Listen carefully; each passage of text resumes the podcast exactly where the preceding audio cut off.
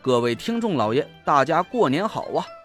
陈不争在这里祝大家身体健康，财源广进，虎虎生威。在新的一年里，我会为大家奉献更多、更好、更精品的有声书，给大家听个过瘾。从除夕到初七，我会为大家爆更，每天更新五集。在我的声音词条的每个页面啊，有个小圆圈，里面有个赏字。各位听众老爷，各位家人，您开心呐，就给我打赏个一块两块不嫌少，十块八块也不嫌多。毕竟啊，咱这书还有很多很多集要去听，而且是一直免费让大家听的，这我也得吃口饭嘛，是不是？谢谢了，各位听众老爷。第二百六十五集。第二天吃完早饭，我给胡雷打了个电话，他说他已经把货送到了我店里。小军已经清点接收了，他正准备回家呢。我们五个人又去了胡磊家里，一进门他就笑眯眯的朝李莹晃着手里的一条手链。小师姐，你真是我的招财福星！你看，这是昨天钓上来的，足足有六七克重。哇，好漂亮啊！李莹接过手链，在手腕上比划了一下，满脸都是羡慕的神色。哎，还别说，真好看！田慧文和王月也一起称赞。我看了一眼那个金手链，款式挺别致的，上面还镶嵌着几颗淡蓝色的宝石，看起来又轻盈又素雅。只是这只手链看起来好像不算大，像是个给小孩子定做的东西。田慧文和王月好奇的拿过去，在手腕上比划了一下，他俩都戴不上。倒是李莹体型瘦小。戴在手腕上不大不小，还真像是给他量身定做的。嗯，好看。李莹戴上手链，我也忍不住赞叹了一声。胡磊笑的脸都成了一朵花。小师姐，你看吧，这就叫缘分。既然你戴着正合适，那就送给你了。不不，我不要。李莹赶紧想把手链退下来还给胡磊，心急之下，手链的卡扣还解不开。我笑了笑，拍拍李莹的手：“留着吧，你胡师，胡大哥送你的。改天呢，你给他回个礼就是了。”我也不知道为什么，我一眼看见这只手链，竟然有种奇怪的感觉，这好像就是给李莹量身定做的一样，甚至可以说，这手链好像就应该是李莹的。胡雷只是替他找回了失落的物品。李莹一脸为难。胡磊却乐得鼻涕泡都快出来了，一个劲儿的让李英留下。就在我们说笑的时候，夏天却静静的蹲在阳台上不出声。他看着盆子里的癞蛤蟆发着呆。我走到阳台上看了一眼，癞蛤蟆还静静的趴在盆里，浑身赖赖唧唧的疙瘩上沾满了烂泥，咧到脑袋后面的大嘴上还吐着脏兮兮的水泡。我看的是一阵反胃。是他吗？我悄声问夏天，他皱了皱眉头，茫然的点点头，然后又摇摇头。我有点奇怪，看他的样子是没有在癞蛤蟆身上找到那股熟悉的气息，可好像又有一点胡磊奇怪的看着我们，陈爷，你看什么呢？我笑了笑，没事就看看你这位大爷。哎，对了，他吃什么呀？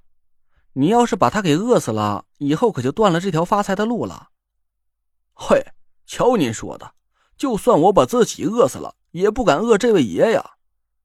胡磊说着，从兜里摸出一个小瓶子，用指甲挑了一点金黄色的粉末，伸到癞蛤蟆面前。癞蛤蟆本来还半睁半闭的眼睛，一下就睁开了。他好像很喜欢胡磊送过来的食物，张开大嘴，舌头一卷。胡磊指甲上的那点黄色粉末就被他吞进了肚子里。我好奇的看着胡磊，这什么呀？不是说癞蛤蟆只喜欢吃昆虫、蜗牛之类的东西吗？你这位大爷怎么还吃药啊？哎呦，我的陈爷，我这点药啊，可比什么都金贵。您瞅瞅吧，这是什么东西？胡磊说着，把瓶子递到我的面前。我好奇的拿过瓶子，哟，这么重。一个看似轻飘飘的小瓶子，竟然入手很沉重。我没防备，差点把瓶子掉到地上。胡磊赶紧伸手护住瓶子，满脸都是紧张。我的爷，你可千万别把这宝贝给我打了！我可告诉你，就这一小瓶东西，可值大几千块呢。我笑了笑，什么东西这么值钱？金粉呐？嗯，可不，还真就是金粉。这也是龙王他老人家告诉我的，说这只金蝉和普通的蛤蟆可不一样，人家不吃什么昆虫蜗牛，只吃这金粉。我还生怕怠慢了这位爷，跑到最好的金店去买的足赤金粉。胡磊一脸肉疼的把瓶子收好，我们几个人啧啧称奇。吃金粉的癞蛤蟆，我们可是头一次听说。癞蛤蟆吃了金粉之后，肚皮一鼓一鼓的。突然，他张开嘴，呱的一声大叫，我们都被他吓了一跳。胡磊笑道：“别怕，这位爷每次吃了东西都会这样。”他……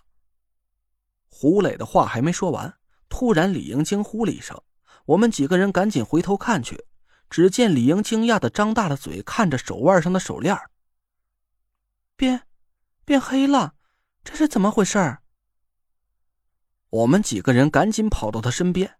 李莹的手链上几颗淡蓝色的宝石，竟然不知道什么时候变得一片漆黑，正在发出。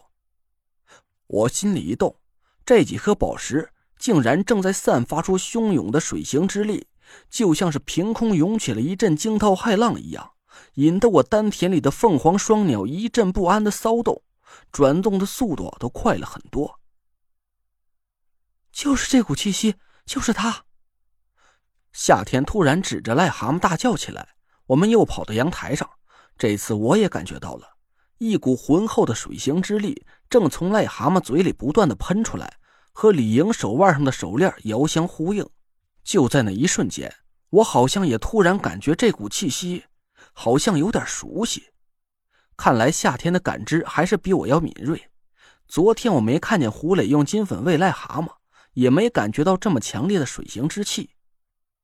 而夏天却感觉到这股几乎微不可察的气息，我敲着脑袋想了半天，我到底是在哪里见过这股气息呢？几分钟之后，手链上的宝石黑色褪去，又恢复了淡蓝色的光芒，而癞蛤蟆也消化完了金粉美食，它懒洋洋地趴在烂泥里，眼睛半睁半闭的，好像是在对我们这些不速之客下逐客令，本大爷要休息了。陈烨，咱出去说话。胡磊似乎对这位大爷很敬重，他说话的声音都低了很多，悄悄的把我们几个人带到客厅里，轻轻的关上了阳台的门。我看向夏天，他皱着眉头摇摇头。我苦思了半天也没任何结果，实在是想不起来到底是在哪里见过这道气息了。我无奈的和胡磊告辞，带着几个女人离开他家。我想了想。再去趟工地吧，说不定还能找到什么线索。几个女人正好也闲得没事儿，我们一起来到了田天祥的楼盘。老远就看见田天祥戴着安全帽在工地上四处转悠。爸，田慧文喊了一声，田天祥一脸喜色的跑了过来。慧文、累赘啊，你们怎么又来了？有什么事吗？我也不知道该怎么回答他。我总不能说是工地上有股奇怪的气息吧？我这个老丈人胆子很小，我也不敢吓唬他。爸，我过来帮您看看那个五鬼抬财风水局。昨天我看你挺忙的，就没来得及仔细看。哎呀，好呀！田天祥很高兴。那你赶紧帮我看看，这个风水局的名字怎么这么吓人？可别再出什么岔子。田天祥带着我们走进工地，我看了一眼夏天，他悄悄地朝我摇摇头。我站在工地的东北角位置，深吸了一口气，缓缓地释放开神识。